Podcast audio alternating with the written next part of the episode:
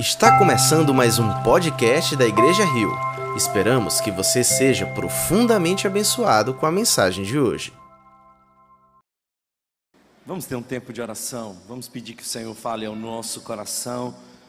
Pai, nós precisamos ouvir a tua voz, desejamos, Senhor, receber o teu abraço de esperança.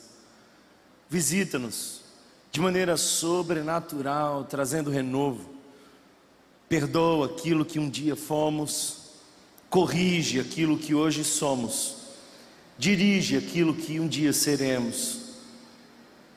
E Pai, que a tua palavra pregada de maneira fidedigna seja como uma semente que cai em solo fértil e que frutifica cem por um.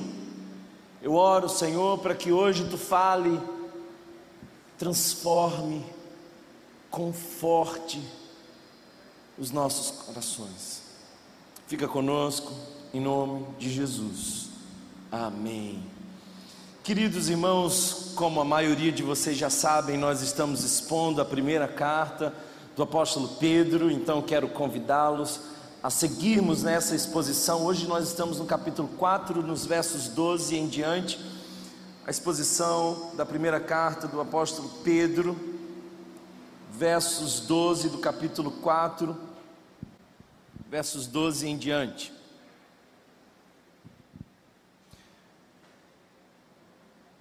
Essa série de mensagens tem sido desafiadora para nós, tem nos convidado a estarmos firmes diante das adversidades, das circunstâncias, e eu espero que a palavra de Deus possa tocar o seu coração hoje, em nome de Jesus.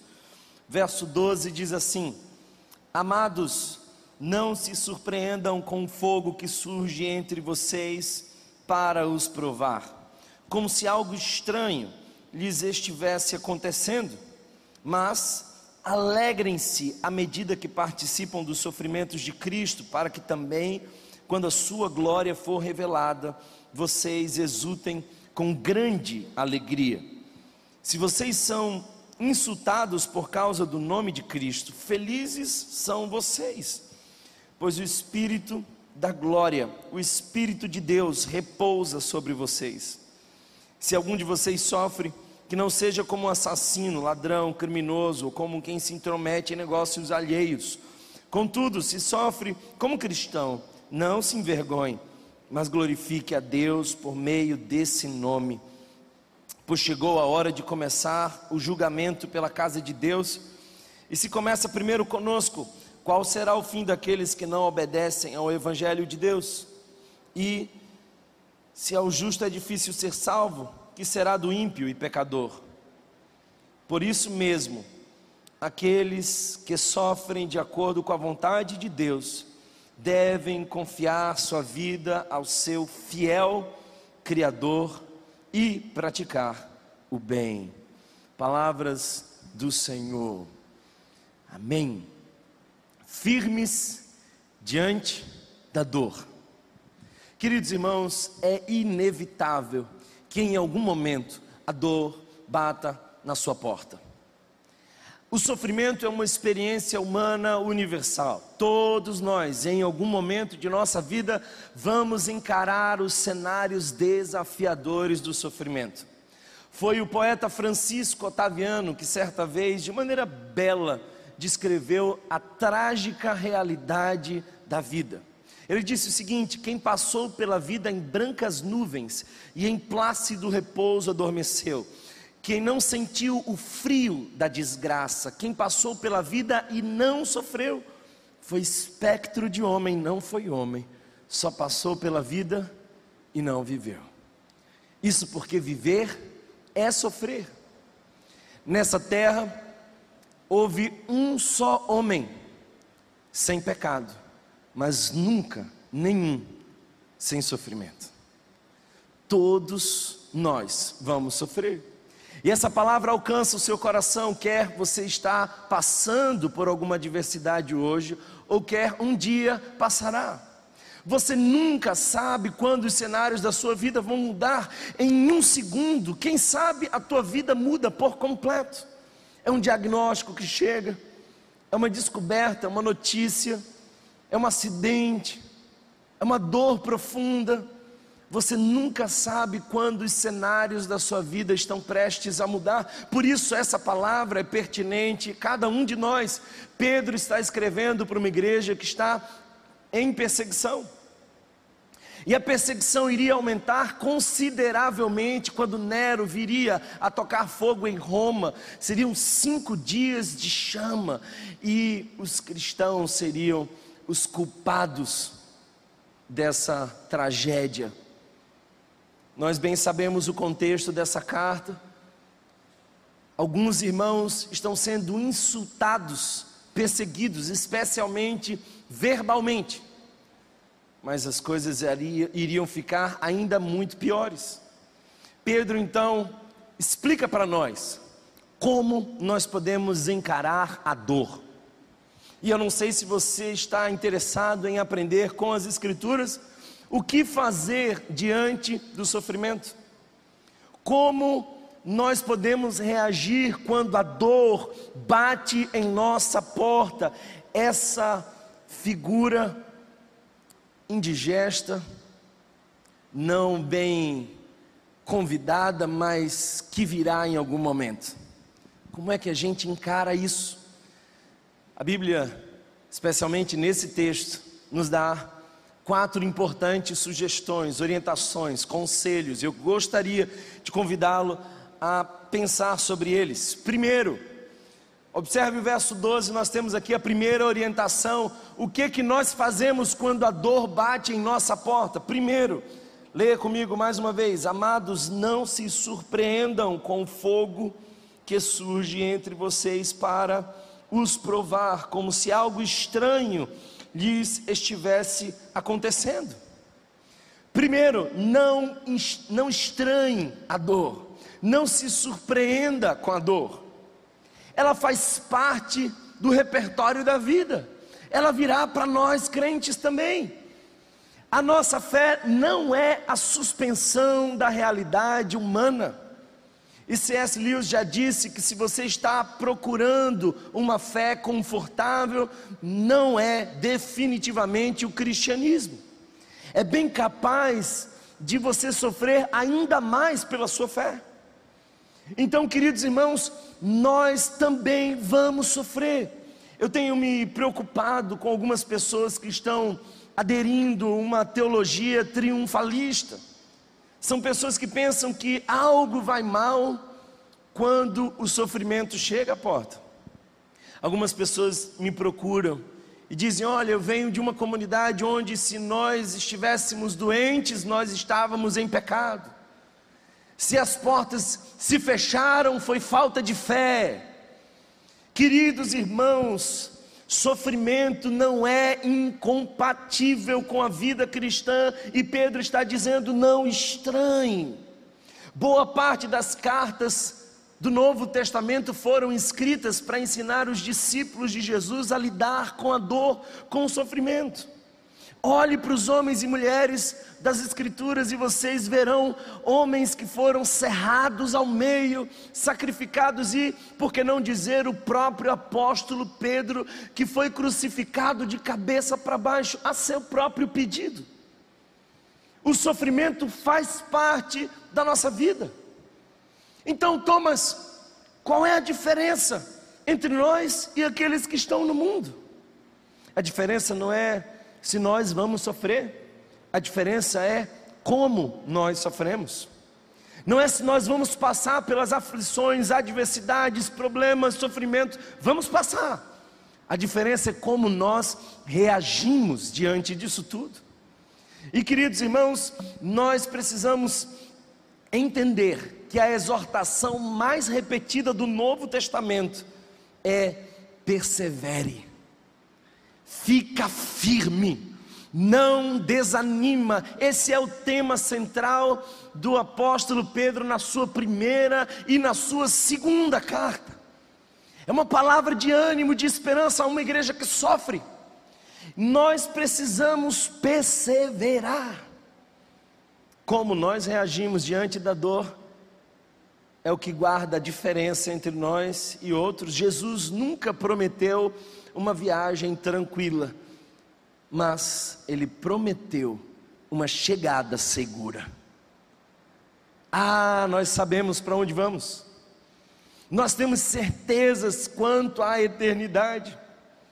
O sofrimento é parte da vida, queridos irmãos, é uma experiência humana universal. E eu até diria que a nossa fé pode aumentar as nossas dores.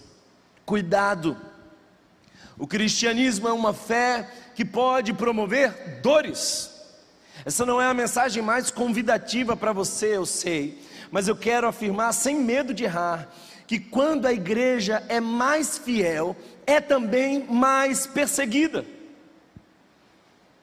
2 Timóteo nos fala sobre isso no capítulo 3, verso 12, que diz: Todo aquele que quiser viver neste mundo piedosamente será perseguido.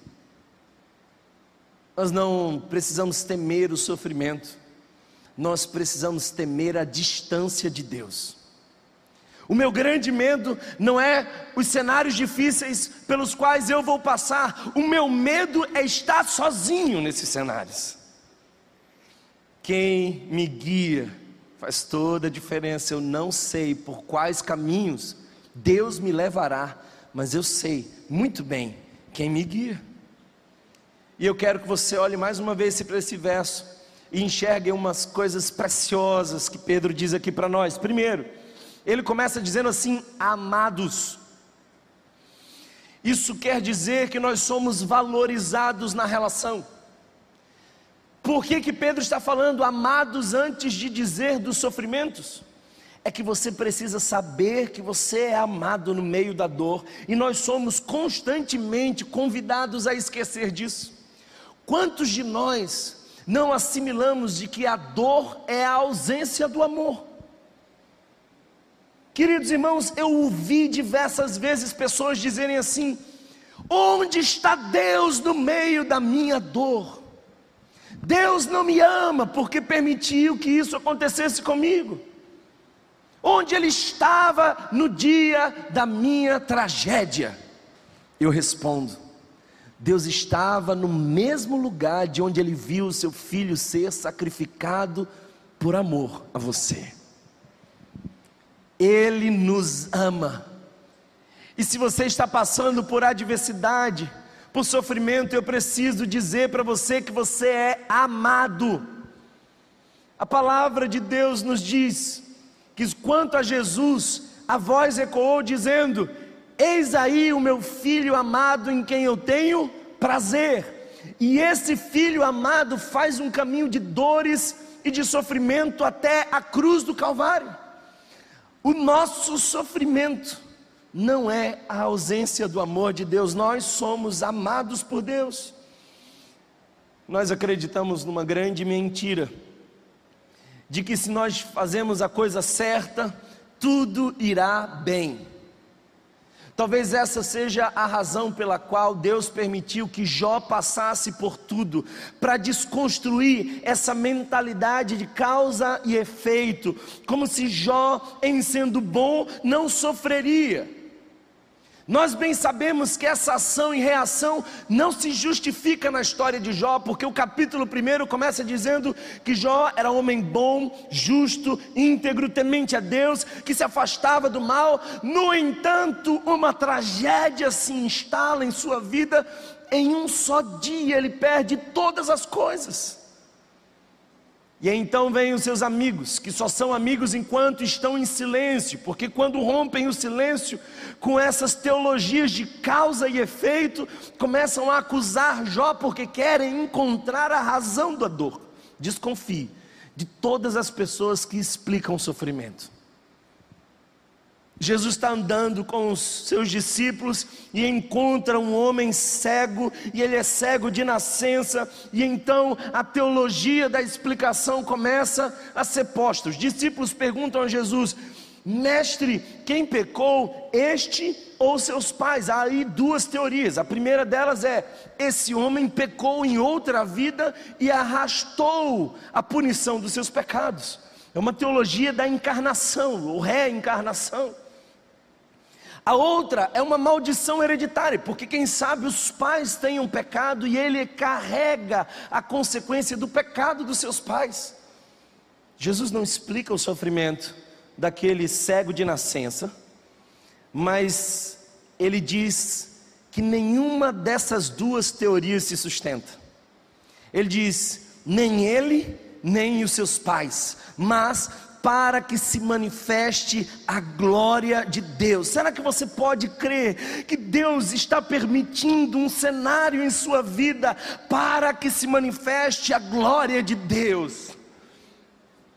José está sofrendo, e eu não sei se você consegue imaginar, mas eu penso que nas orações José perguntava: Deus, por que esses cenários difíceis? E do alto Deus respondia: É para que se manifeste a glória de Deus. Jó dizia: Por quê? Você não sabe, mas Jó não foi tão paciente quanto você imagina. Ele amaldiçoou o dia do seu nascimento, ele pediu por várias vezes a morte. Num determinado momento, ele instala um julgamento, ele diz: Deus, eu te constituo meu advogado contra tu mesmo, que é o meu juiz, resolve a minha causa. Esse é Jó. Mas lá do alto Deus dizia: é para que se manifeste a glória de Deus.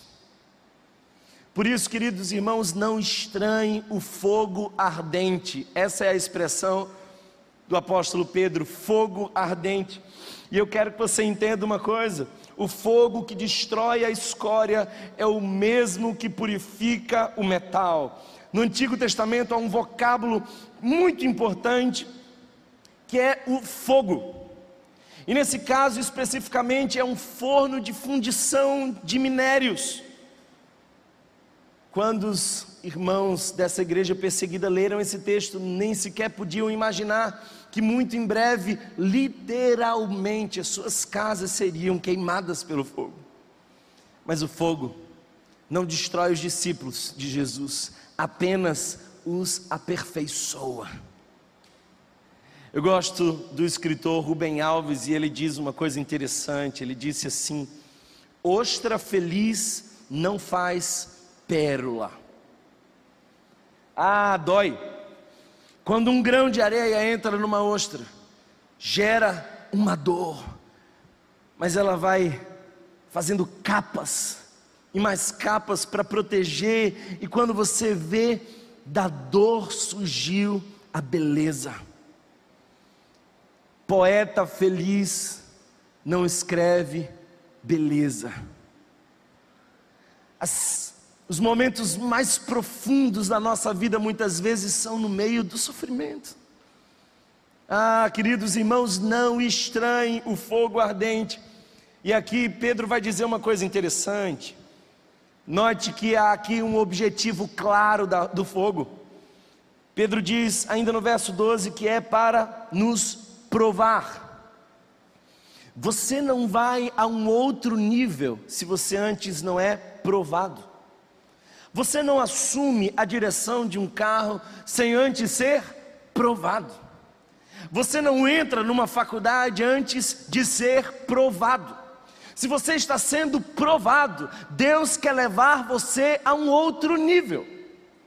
Essa semana eu vi um vídeo interessante de uma pessoa que dizia para uma outra: Deus dá as lutas mais difíceis para os seus melhores soldados. Ao que o outro respondeu: Ele deve estar me confundindo com Rambo. Queridos irmãos, Deus quer te levar a um outro nível, a um lugar onde você depende mais, crer mais, é mais ousado na fé. Deus quer revelar para você o caráter dele. É interessante porque Satanás planejava esmagar a Jó no sofrimento, mas Deus usa esse mesmo sofrimento para revelar a soberania de Deus. Olha só que coisa linda. Satanás achava que ia vencer Jó, mas acabou aperfeiçoando Jó. Porque no capítulo 42, Jó começa a dizer: Bem sei que tudo podes, e nenhum dos teus planos pode ser frustrado. Antes eu te conhecia de ouvir falar, mas agora os meus olhos te veem. Por que os meus olhos te veem? Porque foi no meio da dor que isso ficou mais claro. Jó não sabia porque sofria, mas conheceu o caráter de Deus no meio do seu sofrimento. Você não precisa de explicações, você precisa ver a Deus no meio da dor. Tem alguém comigo aqui hoje? Satanás pretendia frustrar e esmagar Paulo e mandava alguém esbofeteá-lo. Mas Deus pega o mesmo sofrimento, esse mensageiro de Satanás, e faz com que essa dor, esse sofrimento, agora trouxesse quebrantamento para Paulo. E quando Paulo ora e pede para que Deus resolva a situação, o que ele ouve é Deus dizendo: A minha graça te basta e o meu poder se aperfeiçoa na tua fraqueza. Não estranhe não estranhe. Você não vem para a igreja para se livrar do sofrimento. Você vem para a igreja para que Deus fortaleça os seus ombros para o dia da luta. Você não vem para a igreja para ser poupado da dor. Você vem para ser cheio do Espírito, para aguentar os desafios que virão. Não estranhe essa é a primeira orientação do apóstolo Pedro. Deus está levando você a um outro nível. Mas a segunda orientação do apóstolo Pedro, você pode ver nos versos 13 e 14, olhe isso.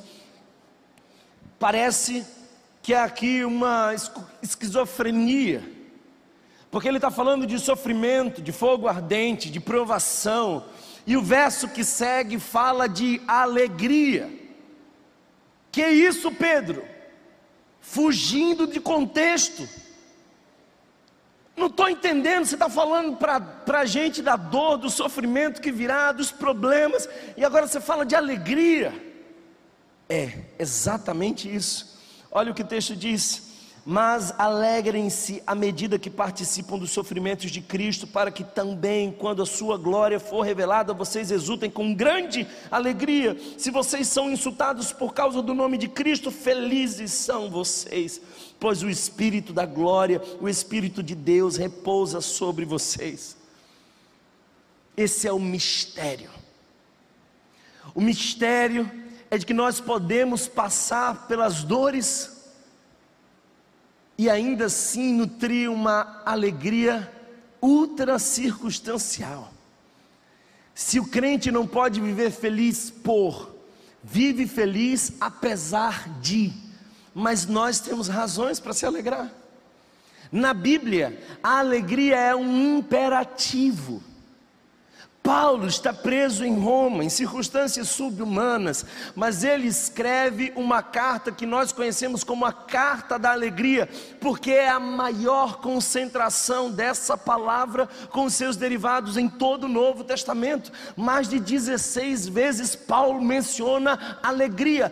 Onde Paulo está? Num parque, num spa? Não, Paulo está numa prisão.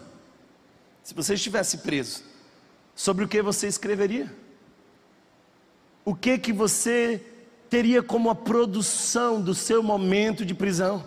Paulo está escrevendo para dizer da alegria. Como assim? Como pode uma pessoa presa mencionar a sua alegria? É simples, leia Filipenses capítulo 4, verso 4 e perceba que Paulo está dizendo à igreja: alegrai-vos no Senhor, outra vez vos digo, alegrai-vos, é um imperativo, mas Paulo também está dizendo como nós devemos nos alegrar, é no Senhor. Há um lugar seguro para as suas emoções no meio das turbulências nós podemos nos alegrar, queridos irmãos, é possível enfrentar o sofrimento com alegria. Talvez por isso Jesus disse, capítulo 5 de Mateus, verso 11: Bem-aventurados sois vós, quando vos injuriarem e perseguirem, e mentindo disserem todo mal contra vós por minha causa, exultai e alegrai-vos. Exultai e alegrai-vos. Tiago diz no capítulo 1, versos 2 a 4, algo muito semelhante. Tende por motivo de muita alegria quando passardes por diversas provações. Essa é uma coisa profunda que o Evangelho nos convoca a viver, é a alegria ultra circunstancial. Você já percebeu que Abacuque é o único profeta que começa o seu livro questionando a Deus? Geralmente os profetas traziam a mensagem de Deus para o povo, mas Abacuque está carregando as dores do povo para Deus. Ele começa dizendo no capítulo 1, verso 2 em diante: ele diz assim: Até quando, Senhor, clamarei eu e tu não me escutarás? Você já teve essa sensação de que você clama e não é ouvido? Gritarei violência e não me salvarás. Já teve a sensação de que você não está contando com o apoio de Deus. É o coração de Abacuque revelado. Por que me mostras a iniquidade, me fazes ver a opressão? Abacuque está questionando o tempo de Deus. Abacuque está questionando os motivos de Deus. Por quê? Mas algo precioso acontece nesse pequeno livro de três capítulos. No capítulo 2, Abacuque entende algo importante. Ele diz: O justo pela fé viverá. Isso muda tudo. E então no capítulo 3, ele encerra, não com os cenários diferentes, os cenários ainda são os mesmos, mas agora a convicção do coração é completamente diferente. Ele diz: ainda que a figueira não floresça, que não haja produto na oliveira, que não haja gado no curral, ainda que os cenários sejam terríveis, eu, todavia, me alegro no Senhor. Abacuque está dizendo: ainda que nada mude, eu, todavia, me alegro no Senhor. Ei, irmã, por que, que você está sorrindo? Algo mudou do lado de fora? Não, algo mudou do lado de dentro. Eu, todavia, me alegro no Senhor. As portas ainda não se abriram, os milagres ainda não aconteceram, mas você, todavia, se alegra no Senhor. Pedro está dizendo o seguinte: quando vocês passarem pelas provas difíceis, alegrem-se. Alegrem-se. Queridos irmãos, Quais são as razões para nos alegrarmos no meio da dor? Primeiro, Pedro diz que participar do sofrimento de Cristo é a razão de alegria. O crente precisa entender que o sofrimento o une a Deus. Nós temos o privilégio de sofrer por amor ao Evangelho. E eu penso, queridos irmãos, que existem dois grupos. Os primeiros são os consumidores. A igreja está cheia desses. É muita gente que quer um Deus que abençoa. Mas tem uns poucos que estão dispostos ao sacrifício. É gente que diz: Deus, eu não vim aqui pedir alguma coisa, eu vim te entregar. Eu não estou esperando algo que você faça por mim, você já fez tudo. Agora, conta comigo. Eu quero me sacrificar, eu quero sofrer por uma causa. Eu quero viver por algo eterno. Eu quero me desgastar por amor ao Evangelho. E sabe, eu sempre sou muito inspirado quando eu vejo irmãos e irmãs que estão dispostos a padecer por amor a Cristo. Ontem era meia-noite e nós e alguns poucos irmãos estávamos lá no prado lavando o banheiro da igreja. Meia-noite a face cansada dos irmãos, mas o coração cheio de alegria, porque eles estavam padecendo por amor a Jesus. Essa é uma razão de muita alegria. A segunda é porque a glória um dia será revelada. Note que Pedro fala isso. A glória será revelada. O que, que isso quer dizer? Nós precisamos olhar para o sofrimento presente pela ótica da glória futura. Essa é exatamente a mesma razão pela qual Paulo escreve aos Romanos, no capítulo 8, verso 18, dizendo que os sofrimentos do tempo presente não se podem comparar com a glória do porvir. Por que, que nós podemos nos alegrar? É porque nós sabemos como a história termina. Você assiste um filme de suspense e fica tomado de tensão, de medo. Você fica pensando: meu Deus, como é que vai terminar isso? Aí você descobre o final.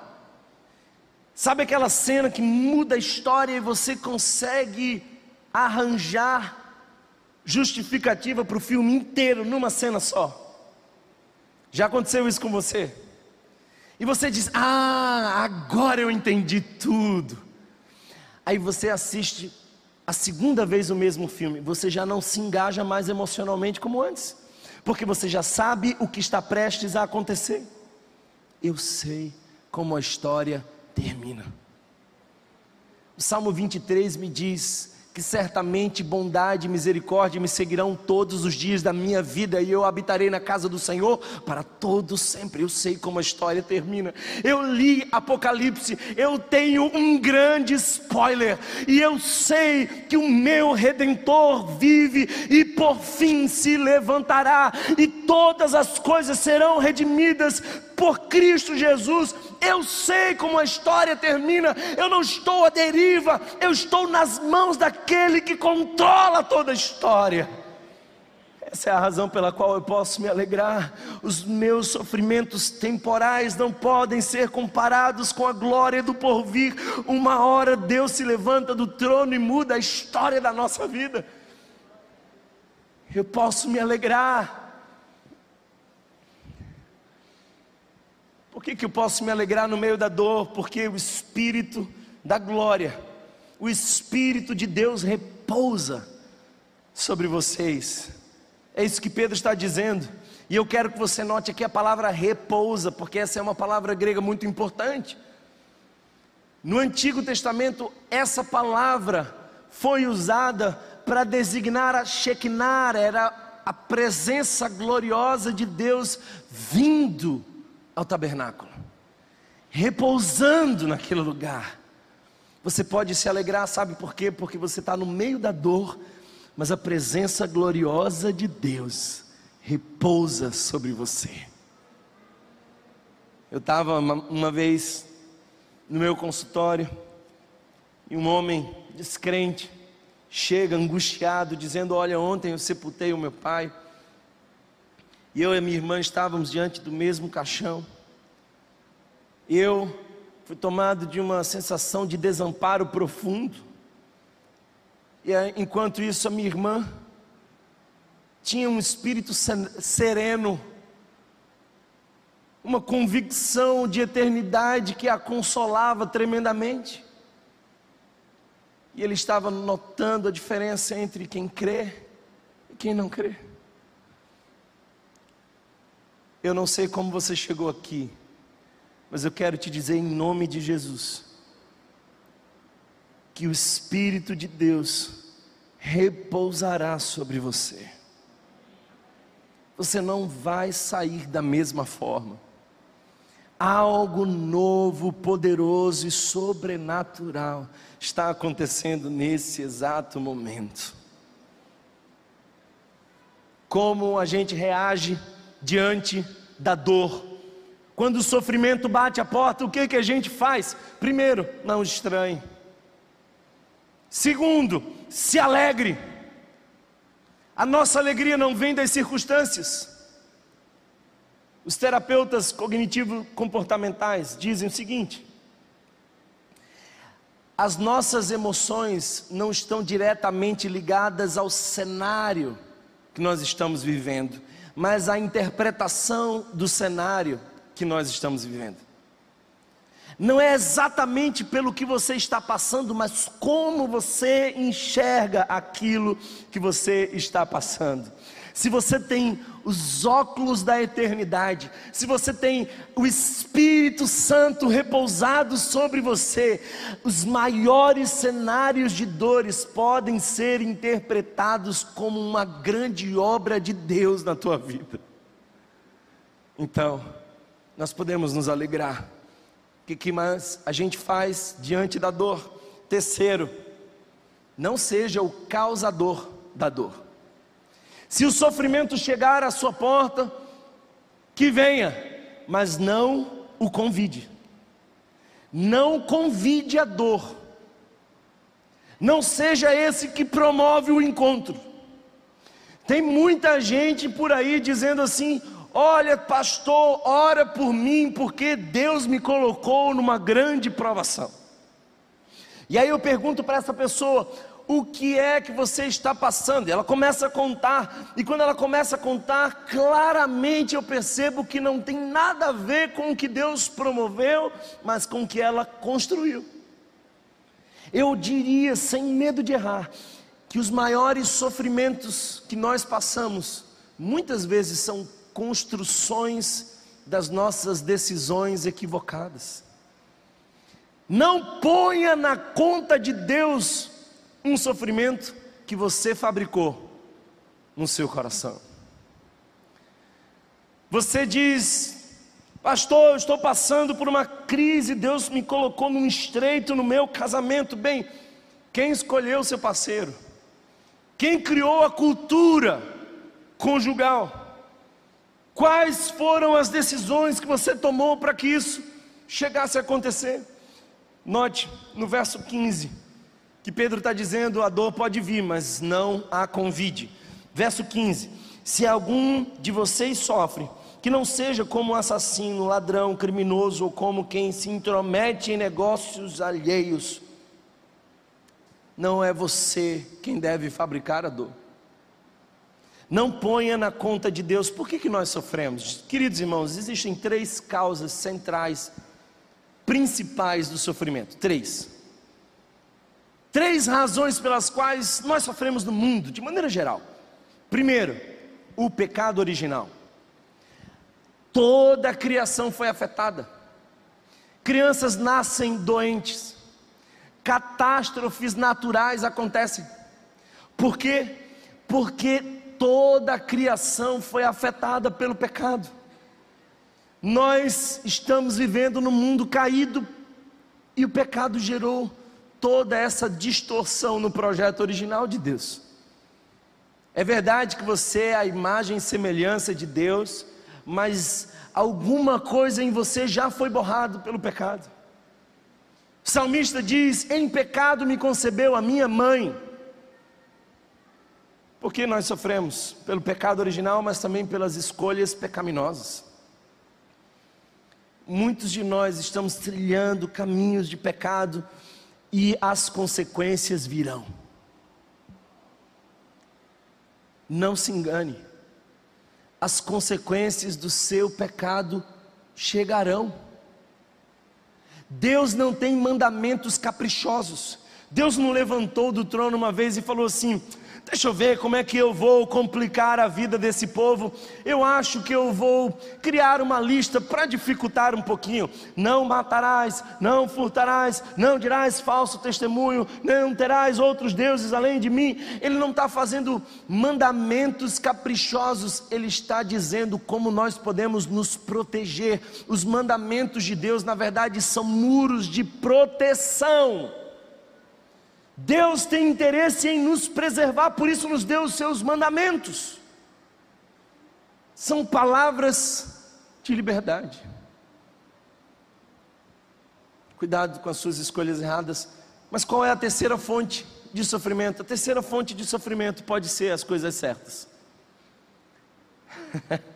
a sua fé pode ser uma fonte de sofrimento. Thomas, como assim? Nós cantamos aqui ainda há pouco uma canção que diz assim: há um outro na fornalha, há um outro em meio ao fogo. E eu não sei se você está familiarizado, Nós estamos aqui cantando a história de Sadraque, Mesaque e Abidnego. Três homens que não se dobraram à idolatria. Foram tão fiéis ao Senhor que disseram assim: Olha, fica sabendo, ó rei, que se você quiser, pode colocar a gente ali naquele fogo, mas a gente não se dobra. A tua fé pode tornar as coisas mais difíceis para você. Se você for mesmo um crente cheio do Espírito Santo, com convicções profundas, você será mais perseguido, sofrerá ainda mais. Eu preciso convidá-lo a avaliar o seu coração. Há aqui alguns princípios. Pedro está trazendo aqui alguns princípios que nós precisamos respeitar. O que, que nós devemos respeitar? Primeiro, respeitar a vida. O texto diz que não seja como um assassino. O que, que isso quer dizer? Queridos irmãos, nós servimos ao Deus da vida e não nos cabe nenhum discurso de morte.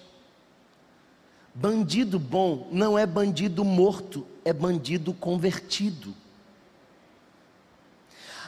Uma vez uma pessoa chegou para mim e falou assim: Thomas, por que, que vocês insistem em ir para a Funase, para pregar para aqueles adolescentes? Você não sabe pau que nasce torto nunca se endireita? Aí eu disse para ele assim: até conhecer o carpinteiro de Nazaré. Ah, porque quando Jesus entra, tudo se transforma cenários podem mudar e a igreja de Cristo persevera em prol da vida. Nós somos contra todo ato violento, nós somos contra todo discurso de morte. Se nós vamos sofrer, que nós soframos pelas causas de Deus, não porque nós temos discursos de morte. O que mais? Pedro está dizendo que os bens, são também para serem preservados e respeitados, que não seja como assassino, nem como ladrão. E às vezes a gente quer furtar o outro. Às vezes a gente não faz exatamente como o outro, mas algumas decisões pequenas. Eu lembro de um irmão dessa igreja que me chamou no telefone há um tempo atrás e disse assim: Olha, eu tive uma oportunidade agora de ficar muito rico. Tudo que eu precisava era dar um pequeno passo na contramão da vontade de Deus. Uma licitação, uma coisa que todo mundo faz. Mas agora eu sou crente, batizado, cheio do Espírito Santo, e eu não sou todo mundo. E ninguém veria, mas os olhos de Deus estão em toda parte, e eu decidi fazer aquilo que agrada ao Senhor. Aleluia. Aleluia. O que, que a gente tem que respeitar? A honra do outro. A honra do outro. A privacidade do outro. Olha o que Pedro está dizendo. Que não seja porque você se intromete nas causas alheias. Às vezes eu vejo alguns irmãos que estão tão preocupados com a vida do outro. E nessa época de internet, a gente começa a ver as fotos, aí começam a aparecer os fiscalizadores. Viu a roupa da irmã? Viu onde o irmão estava na semana passada? Em nenhum lugar das Escrituras, Deus nos convidou a fiscalizar a vida de ninguém. Eu li a Bíblia toda e não achei em nenhum lugar o examine o outro eu achei o examine a si mesmo. Olha para você, olha para você, e se for olhar para o outro, olhe para ajudar, para apoiar, para ser parte da cura do outro, nunca para julgar o outro. Evite esses problemas, meus irmãos. Sofra pelas causas de Deus. E sabe, Pedro ainda diz uma coisa interessante: ele diz: o juízo começa primeiro conosco. Por conta desse momento da reforma lá no Prado, eu fui buscar na palavra aquilo que eu precisava aprender. E eu li e reli Neemias e Esdras. Um dedicado à construção dos muros, o outro dedicado à construção do templo, ambos desafiados no meio de uma cena tão difícil, que era aquela do povo de Deus. Sabe o que eu aprendi? Que quando os muros foram erguidos, que quando o templo foi inaugurado, tanto Esdras quanto Neemias convocou a nação a um quebrantamento, a um arrependimento, a confissão de pecados. E o Espírito Santo falou comigo tremendamente. E disse: Olha, eu estou levando a igreja a um outro nível, um novo tempo, com um novo templo, mas um novo tempo pede uma nova postura, e a nova postura que nós precisamos ter é de quebrantamento. Nós precisamos olhar para nós mesmos. O fariseu diz: Ainda bem que eu não sou como ele. Mas o que subiu justificado foi aquele que disse: Ai de mim, ai de mim. É tempo de se arrepender, de confessar os nossos pecados. O sofrimento é um bom momento para rever os nossos caminhos. E como dizia o profeta, reconsiderai os vossos caminhos, diz o Senhor. Nós não podemos chamar o mundo ao arrependimento se nós não experimentarmos primeiro em nós mesmos. A igreja precisa dar o exemplo de como se arrepender. Não espere que o mundo se quebrante, enquanto nós não nos quebrantarmos. Parece que a gente está chamando os pecadores ao arrependimento, os de fora. Nós somos os primeiros pecadores que precisam se quebrantar hoje, em nome de Jesus. Alguém recebe essa palavra? O que, que a gente faz quando a dor bate na porta? Não estranhe, se alegre, não seja o autor do convite. Se ela chegar, que não seja porque você a chamou. Mas, por último, confie no seu Criador no dia da dor. Olha que coisa linda. Olha só a palavra de Deus, o verso 19 diz isso. Por isso mesmo, aqueles que sofrem de acordo com a vontade de Deus devem confiar sua vida ao seu fiel Criador e praticar o bem. O que, que a gente faz quando a dor chega à nossa porta? Confia em Deus. Confia em Deus. Sabe, irmãos, a palavra que nós temos aqui para confiar é a palavra mesma para depósito. É quando você vai no banco e deposita tudo que você tem. E tudo que você tem está lá numa conta no banco.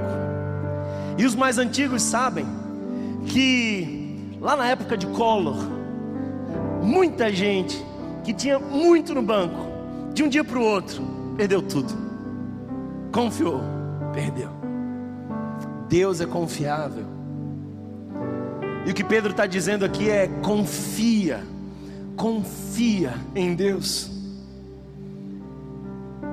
Note aqui algumas coisas. Primeiro, sofrem de acordo com a vontade de Deus. Às vezes Deus permite que a gente experimente algumas dores.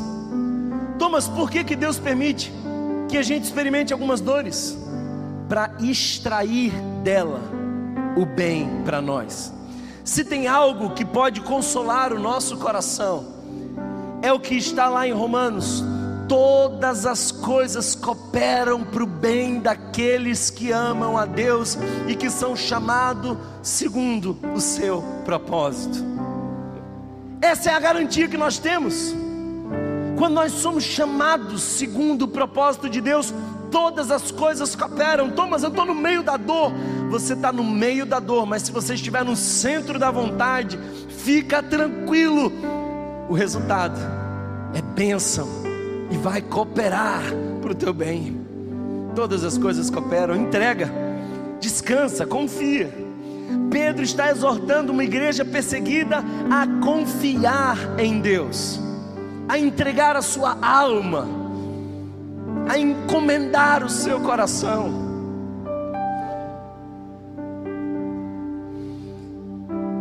A canção que nós vamos cantar diz assim: Em teus braços é o meu descanso.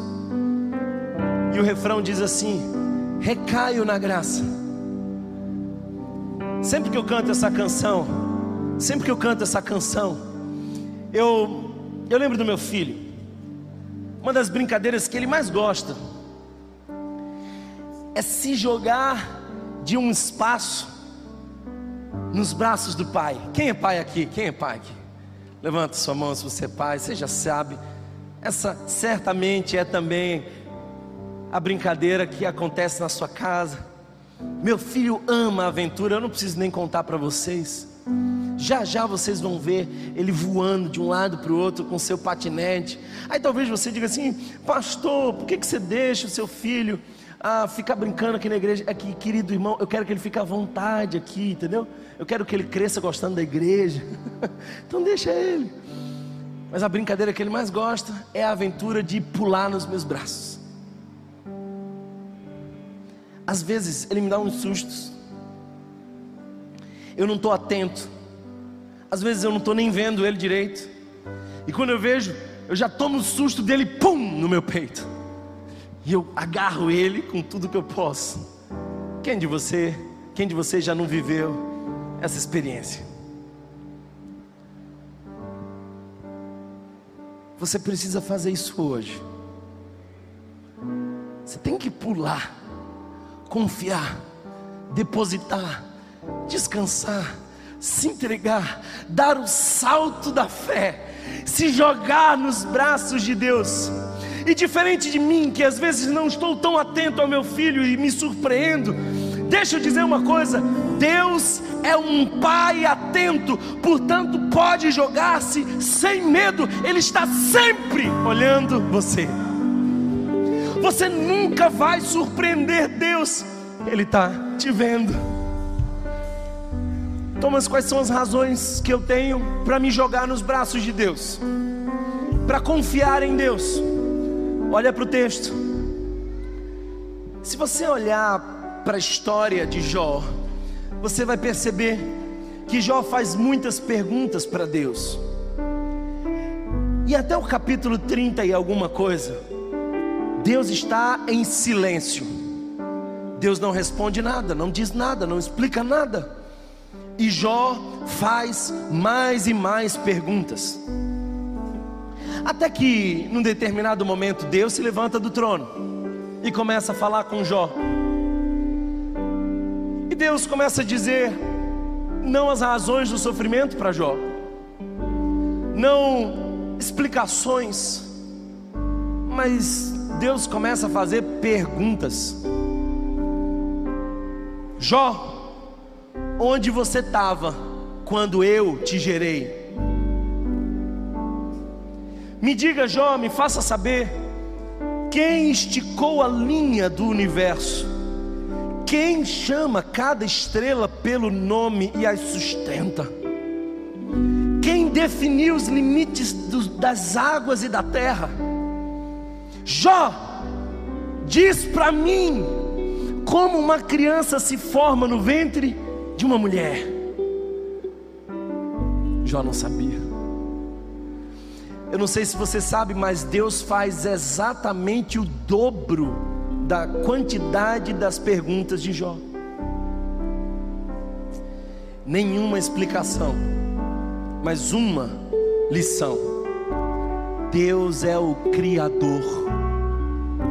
E se Ele nos fez, Ele faz o que quer de nós. Eu sou dele, Ele me fez. Por isso, Jó, no capítulo 42, diz: Bem sei que tudo podes. O que Jó estava era reconhecendo quem é o Criador, quem tem autoridade, quem sabe das coisas. Nós não podemos ensinar Deus a trabalhar, Ele sabe o que está fazendo. Portanto, confia no seu Criador. Essa é a primeira razão, Ele é o Criador, confia. Mas a segunda é que o texto me diz que Ele é fiel. Ele é fiel. Mas Thomas, e se eu não for fiel? Ele continua fiel. Thomas, mas se eu pecar, se eu falhar, se eu transgredir os mandamentos, se eu escorregar, ele permanece fiel. É o caráter de Deus. Ele é fiel, ele não muda. Ele é Deus amoroso, é Deus bondoso, ele é fiel. Por isso quero convidar você a confiar. Quem sabe você vai sair daqui para o mesmo cenário, o mesmíssimo cenário. Teu casamento ainda é o mesmo, os teus problemas financeiros ainda são os mesmos. Quem sabe o teu sofrimento não sofreu alterações, mas agora você sai com o espírito repousado sobre você um sorriso espiritual, um coração cheio de confiança de quem descobriu onde você pode repousar, onde você pode descansar. Se joga nos braços de Deus. E a última coisa, se você observar, Pedro diz uma última coisa nesse verso 19. Ele diz assim: continue fazendo o bem, continue fazendo, praticando o bem. Por que, que ele diz isso? Eu vou explicar. Porque às vezes o sofrimento humano muda a nossa disposição. Quantos de nós aqui, por ter sofrido algumas decepções, desistimos de fazer o bem? ajudamos alguém, essa pessoa, em troca, nos fez sofrer. A gente se decepciona, se magoa, se frustra, a gente cansa. E às vezes o sofrimento nos torna mais amargos, mais insensíveis, mais duros. A gente precisa amadurecer sem perder a ternura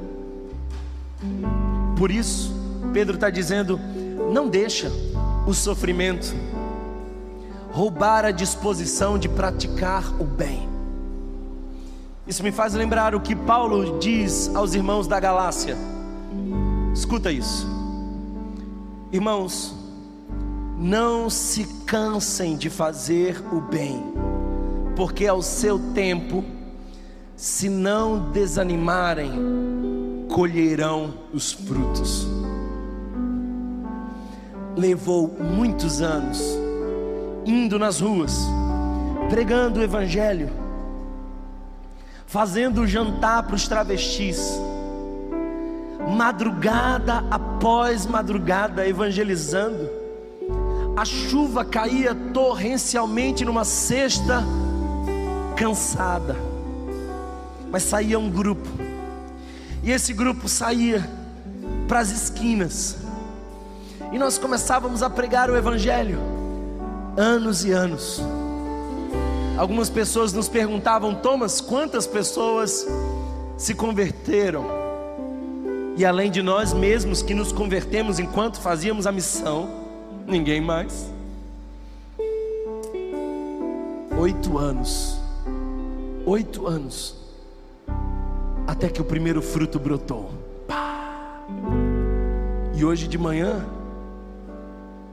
estava lá. alguém que estava na zona de prostituição, alguém que eu conheci de cabelo, maquiagem, nas drogas, completamente perdido. Hoje de manhã estava lá no Prado, não mais vende o corpo. Eu comprei um Dudu Gourmet dele. Quem estava do lado era sua esposa. E para honra e glória do Senhor Jesus, nós estamos colhendo frutos. Não vamos desanimar.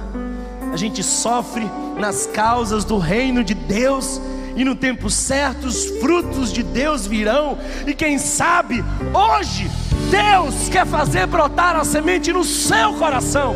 Hoje é o dia de você ser a resposta da oração de Deus. Hoje é o dia de Deus tocar a sua vida. Hoje é o dia de algo acontecer em você. Aleluia. Se joga. Thomas, o que, é que eu faço? O sofrimento está na minha porta. O que, é que eu faço? Se joga. Confia. Deus não é desatento como eu. Ele está com os braços abertos. E nos braços dele você pode descansar. Se joga. Confia. Confia. Confia. Confia confia. É o meu. Recebe hoje descanso do Senhor, renovo do Senhor. Em teus braços Recebe é a palavra o de esperança do Senhor. Ele é contigo. Em Oh, teus braços é o meu descanso.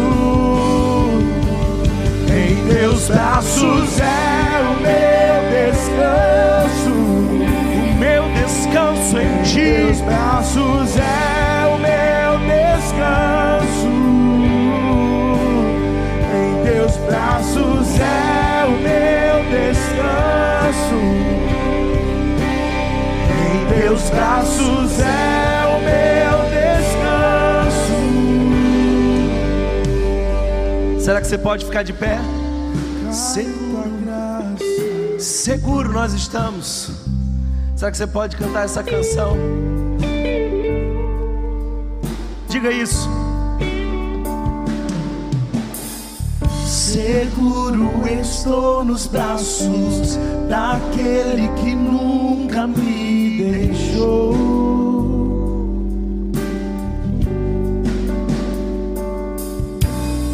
Seu amor perfeito sempre esteve repousado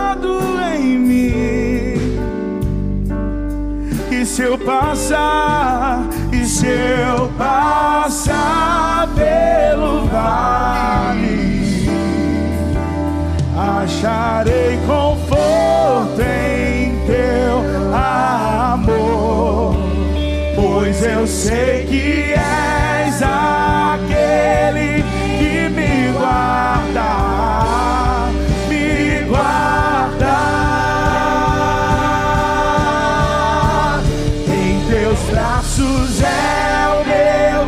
descanso. Diga isso.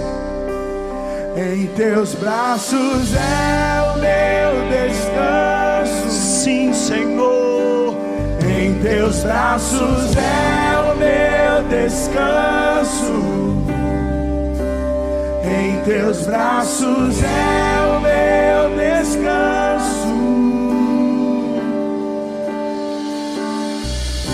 Recaio em tua graça.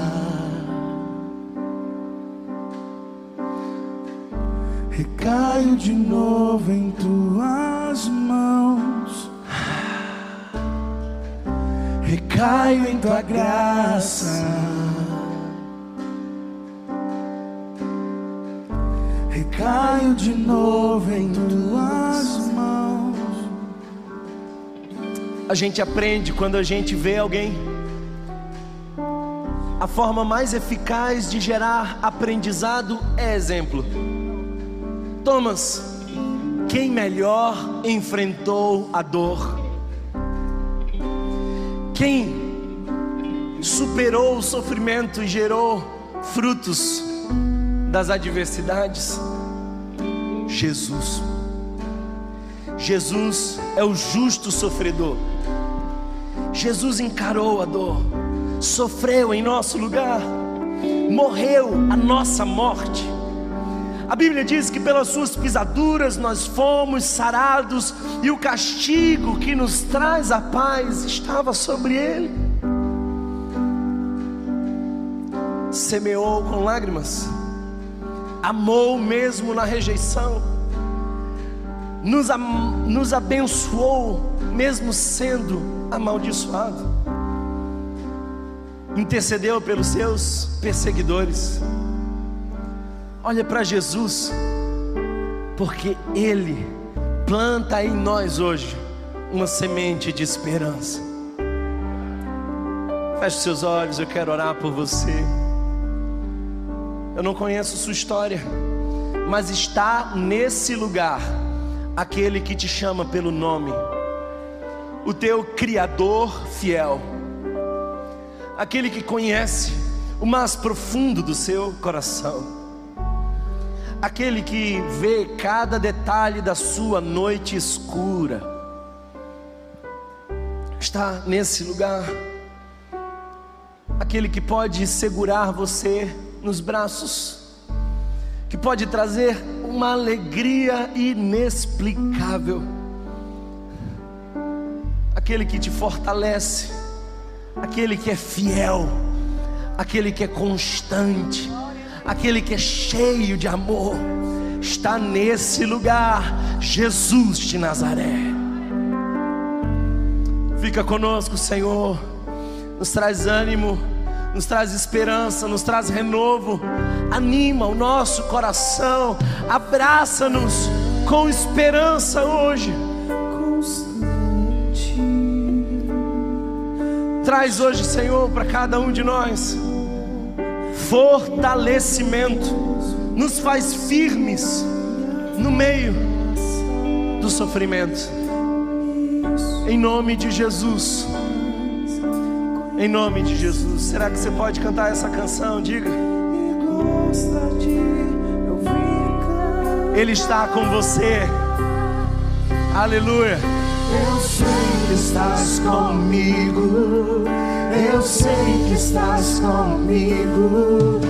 Eu sei que não me deixas sozinho em meio às lutas. Eu sei que vens agora pra gravar em meu coração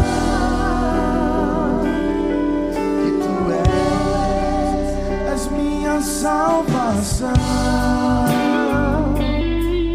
o amor de Deus, nosso eterno e bondoso Pai, que a graça revelada no nosso Senhor e Salvador Jesus Cristo, o servo sofredor, que a comunhão e as consolações do Divino Espírito Santo repousem sobre nós, hoje e para todos sempre. A igreja do Senhor diz.